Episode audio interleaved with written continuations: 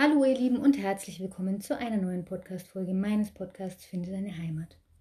Ich bin Franzi und freue mich mal wieder sehr, dass du mit dabei bist und neue Dinge rund um Yoga, Spiritualität und das tägliche Leben mitzunehmen.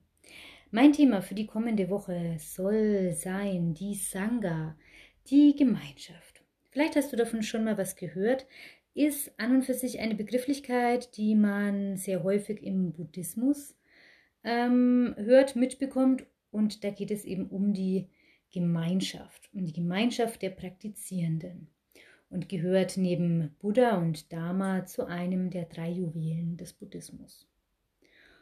Und man muss sich jetzt deswegen nicht äh, sehr stark mit dem Buddhismus beschäftigen, ähm, denn auch im Yoga, die yogische Gemeinschaft, auch da spricht man von der Sangha. Und Gemeinschaft ist ein Wort, ähm, wo wir in der westlichen Welt eigentlich ganz viel an die familiäre Gemeinschaft denken. Je nachdem, wie alt wir auch sind, wenn wir jünger sind, in der Pubertät, im jugendlichen Alter, ist die Gemeinschaft oft die Clique, die Freunde äh, und als Kind, aber dann auch später eben gerne die Familie. Der Mann, die Kinder, die Eltern, die Geschwister, manche, die auch in einer Großfamilie leben oder immer ihre Teile der Familie um sich herum haben, eben eine Gemeinschaft, die einen stützt, die einen nährt und für einen da ist, wenn irgendetwas vorfällt oder wenn man einfach Hilfe braucht. Und trotzdem ist es bei uns gar nicht mehr so üblich mit der Gemeinschaft, wie ihr es vielleicht aus anderen Ländern kennt, wenn ihr im asiatischen Raum äh, im Urlaub wart und seht, da leben ja wirklich ganz viele Generationen zusammen. Die Älteren passen auf die Jüngeren auf. Ähm, auch die Großeltern kümmern sich um die Babys, damit die Eltern arbeiten gehen können, was auch immer. Und bei uns ist es doch gar nicht mehr so häufig, denn was natürlich oft ortsabhängig ist, dass man nicht da wohnt, wo die Eltern wohnen oder dergleichen. Also ist gar nicht mehr gar nicht mehr so üblich und trotzdem geht der Trend aber wieder ein bisschen zurück zu diesem gemeinschaftlichen nicht primär die Familie, sondern auch alternative Wohnmöglichkeiten oder genossenschaftliches Zusammenwohnen, äh, in dem Ältere und Jüngere zusammenleben und sich gegenseitig helfen und unterstützen, weil natürlich sowohl die Älteren von den Jüngeren profitieren als auch die Jüngeren von den Älteren. Es hat ja oft nicht primär damit etwas zu tun, ob jemand viel körperlich arbeiten kann oder da einen Nutzen hervorbringt, sondern natürlich auch von der, ich sage jetzt mal, von der Weisheit und von der Lebenserfahrung der Älteren, wir Jüngeren ja durchaus profitieren können und neue Gesichtspunkte in unser Leben bringen können.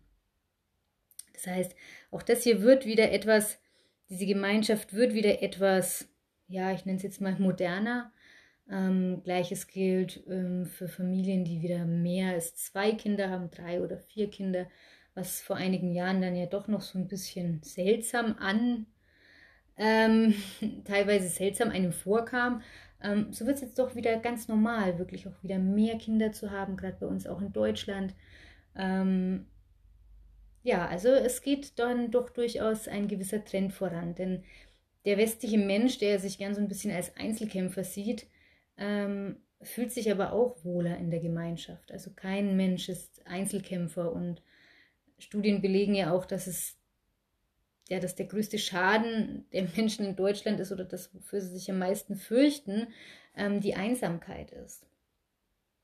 Und auch im Yoga gibt es diese Gemeinschaft. Und vielleicht ist es im ersten Moment so ein bisschen, naja, Gemeinschaft hier bei mir zum Beispiel, ich praktiziere in Kursen, die Leute kennen sich, für die Zeit der Kurse sind sie zusammen, mittlerweile doch schon auch eine Jahre, die sie teilweise im gleichen Kurs hier auf der Matte verbringen. Und man muss sich deswegen nicht wöchentlich zum Kaffee treffen oder miteinander telefonieren oder in sonstigen Kontakt treten. Aber trotzdem habe ich das Gefühl, dass es den Leuten gefällt, wenn sie immer wieder die gleichen ähm, beim Yoga sehen und auch wenn sie natürlich auf die Matte gehen, dann mit Yoga beschäftigt sind und danach vielleicht noch kurz in den Austausch gehen, ist es natürlich was anderes, als würden sie sich zwei, drei Stunden nebeneinander setzen, um sich zu unterhalten, um miteinander zu kommunizieren. Aber trotzdem ist es auch im Yoga natürlich ganz groß ein Gemeinschaftsgefühl. Die Gemeinschaft der Praktizierenden, die sich den Weg, ähm, die den Weg auf die Matte gefunden haben und sich die Zeit für sich nehmen, um ähm, zu praktizieren um den Horizont zu erweitern und gleichzeitig aber auch um Ruhe zu finden. Und Gemeinschaft gibt natürlich auch immer etwas Routiniertes, sage ich mal. Diese Routine ist natürlich auch was, was sich positiv auf den Menschen auswirkt. Ähm, durch Routinen können wir abschalten und es ist natürlich schöner, oft, das ist aber auch so ein bisschen Gewohnheitstier, ähm, wenn ich weiß, ich komme in den Kurs und ich weiß, wer in der Matte neben mir sitzt und ähm, ja, weiß vielleicht, wie derjenige atmet oder wie er sich gerne hinlegt. Es sind wirklich manchmal so Kleinigkeiten. Und den Unterschied merkt man dann, wenn man plötzlich in einem Workshop ist mit ganz vielen anderen Menschen, in einem anderen Studio, eine andere Umgebung und ähm, weißt überhaupt nicht, wer da mit dir gerade praktiziert.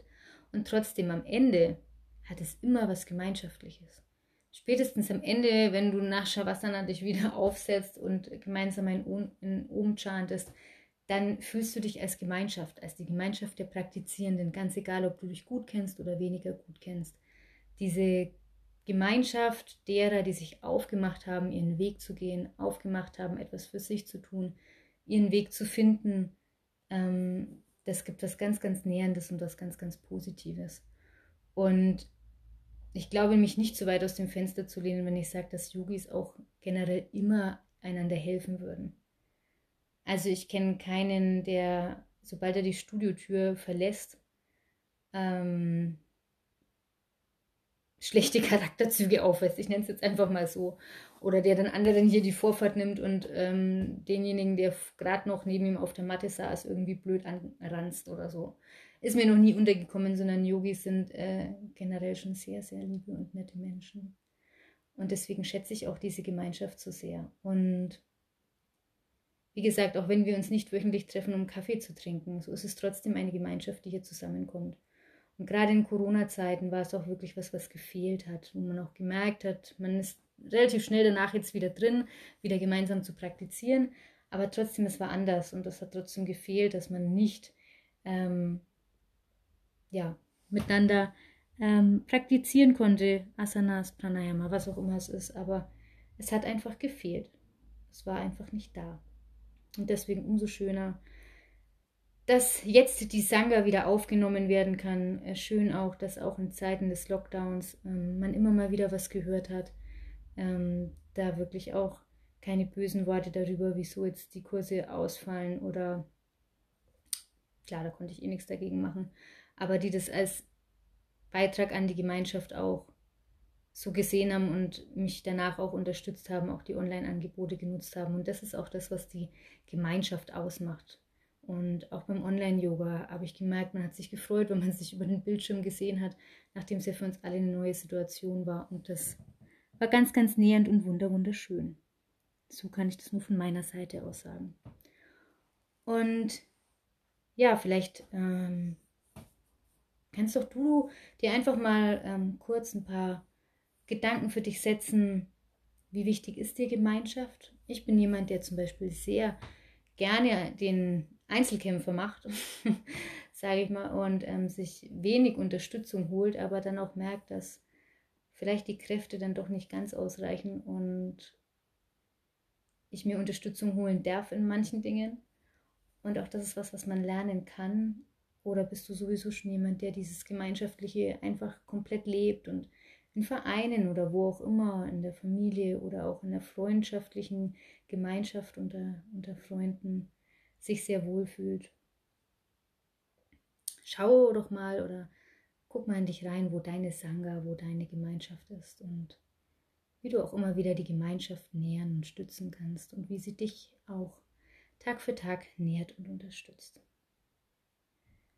als passendes Mantra dazu, falls es euch interessiert, könnt ihr gerne auch nochmal nach einem Mantra googeln. Om Namo Narayanaya. Das Mantra für den Weltfrieden, das Mantra für die Gemeinschaft.